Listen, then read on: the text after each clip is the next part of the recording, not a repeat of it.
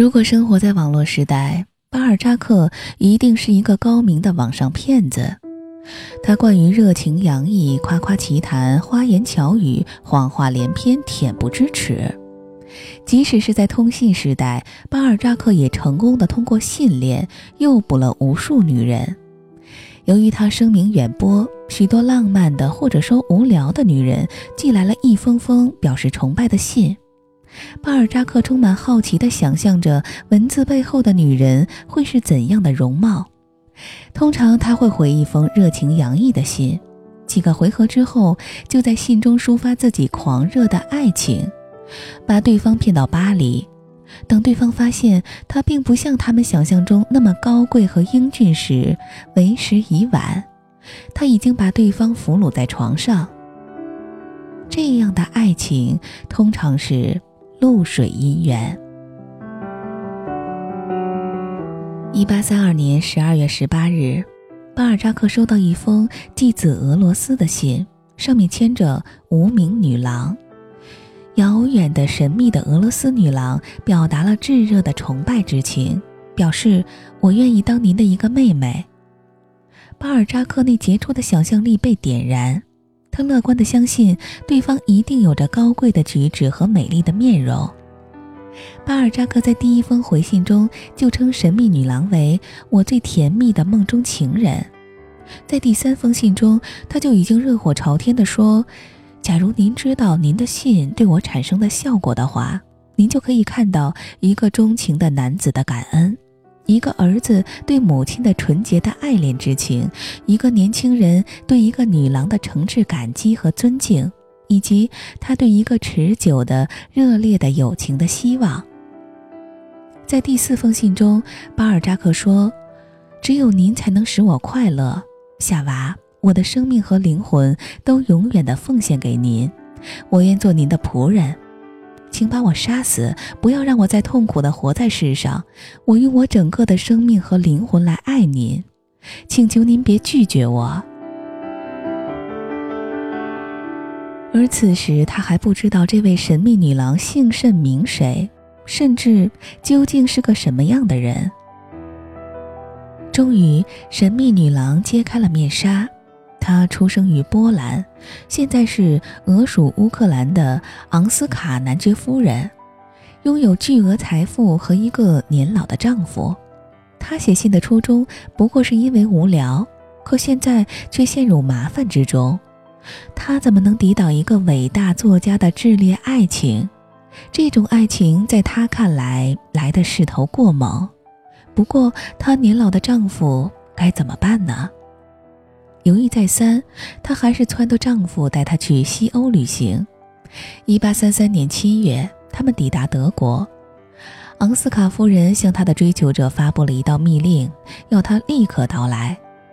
巴尔扎克一分钟也没有耽搁，他花了数千法郎置办华丽的衣服，坐上马车，颠簸了整整四天四夜。关于他们之间传奇的会面，没有人予以记载。大致经过是，巴尔扎克被昂斯卡夫人当成一个社会上的朋友，正式介绍给自己的家庭。一连五天，他都泡在男爵家里，朝思暮想能把男爵夫人抱到怀里，因为男爵夫人的年轻美丽出乎他的想象。不知道是男爵夫人对他的外表感到失望，还是因为男爵管束过严。他没有主动给他这个机会。巴尔扎克后来在给妹妹的信中写道：“她可恨的丈夫这五天来就没有让我们单独待过一秒钟，他老是在妻子的裙子和我的肩膀间摇摆着。不过，他趁男爵不注意偷吻了男爵夫人一次。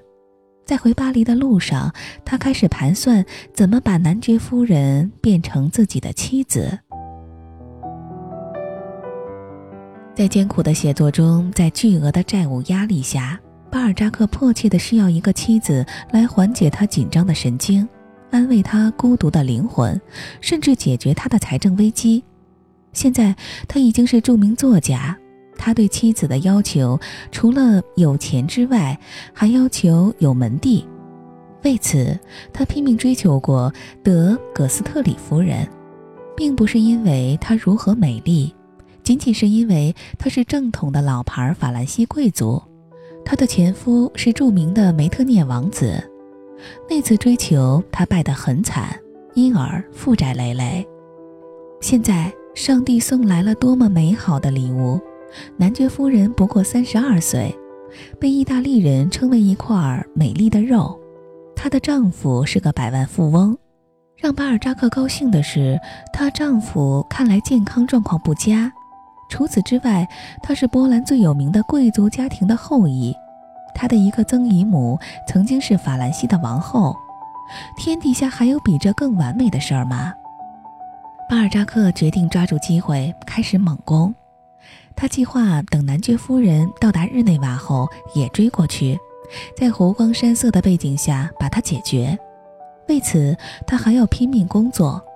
德国之行已经花光他最后一个法郎，日内瓦之行还需要巨额资金。他开始拼命工作，勤奋和效率前所未有。仅仅几个月的时间，就完成了传世之作《欧也尼格朗台》。在夜以继日的劳作中，他还不忘每周给男爵夫人去一封热得烫手的信，以保持感情的热度。在整个世界里，除了你一个人外，再没有其他女人。他说：“三年以来，我的生活都跟一个年轻女子一样纯洁。”巴尔扎克在日内瓦待了四十四天，每天的一半时间用来围着男爵夫人自吹自擂，寻找机会；另一半时间在写一部小说，原型是那位拒绝过他的德葛斯特里夫人。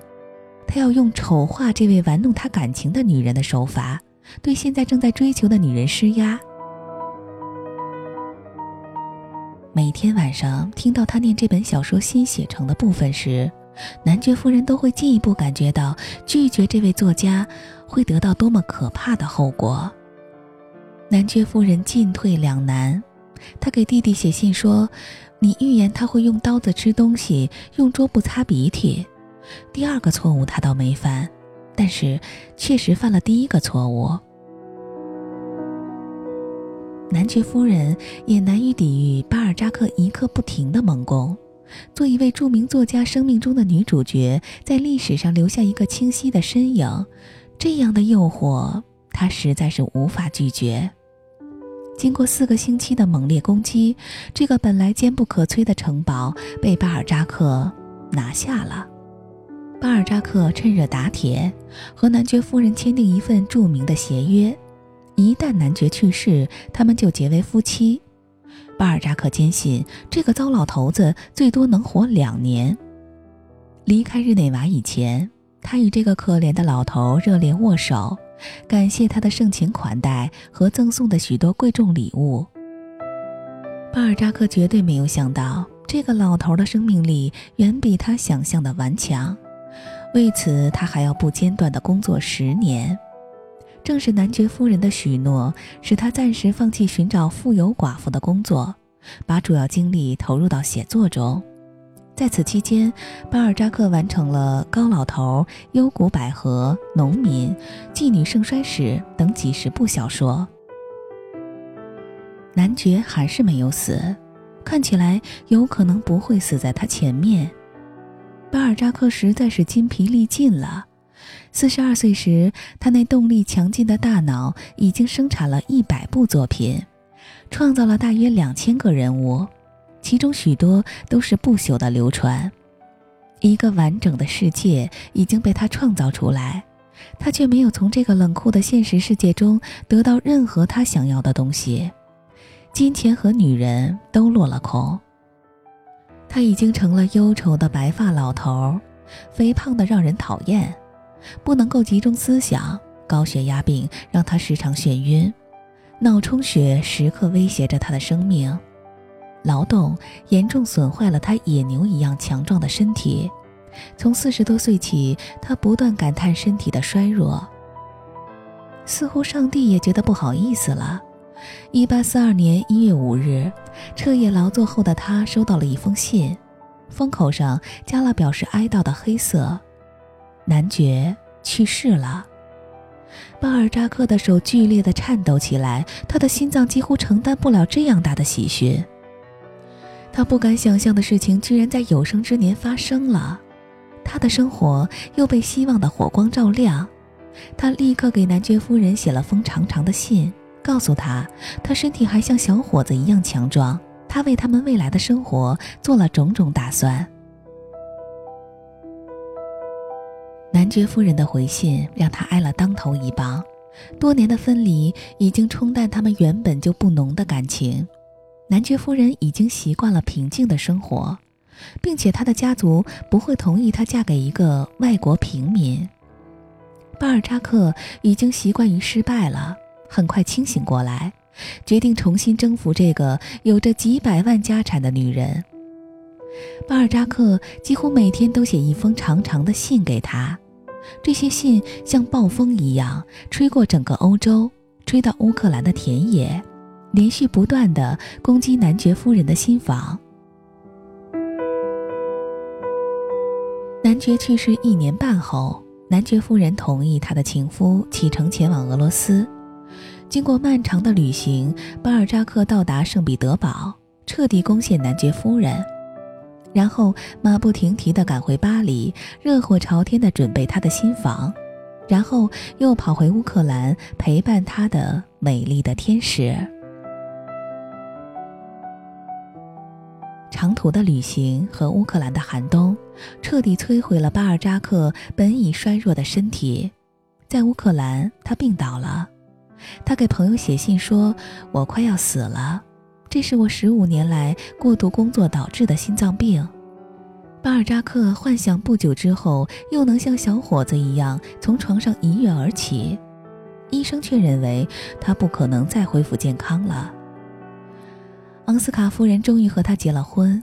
婚礼之后，他们赶往巴黎的新房，那个寄托巴尔扎克一生幻想的富丽堂皇的住宅。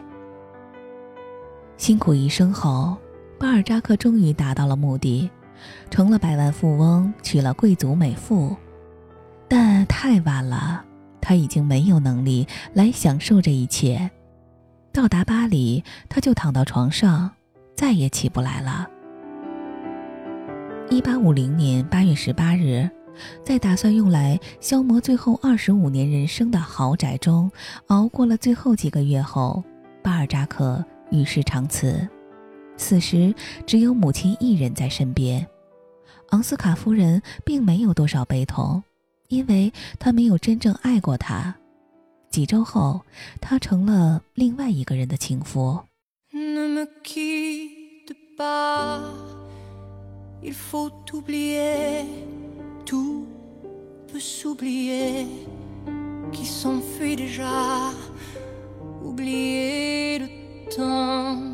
Des malentendus et le temps perdu à savoir comment.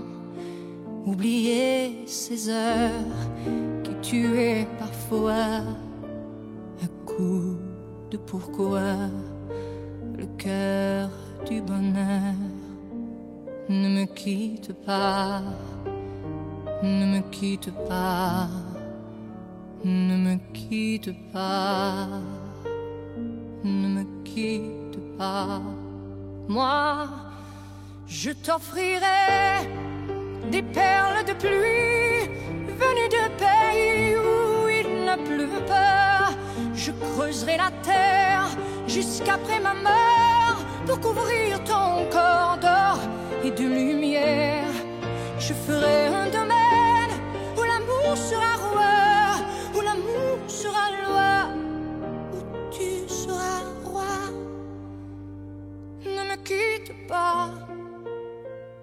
quitte pas, ne me quitte pas, ne me quitte pas.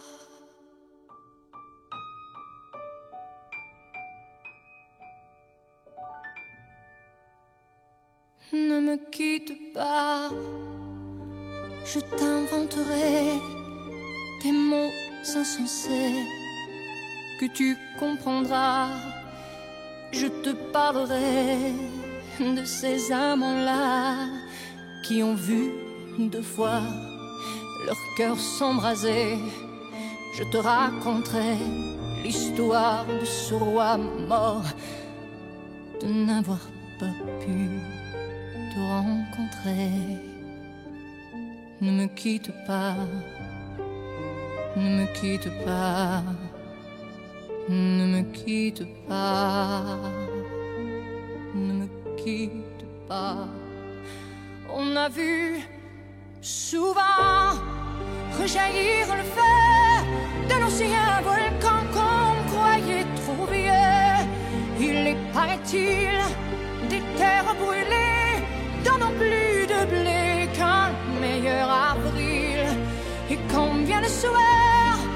ciel flamboyant, le rouge et le noir. Ne s'épousent-ils pas?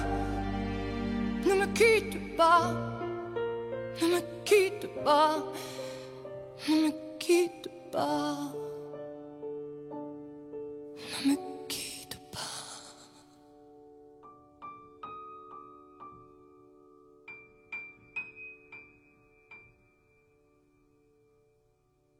quitte pas.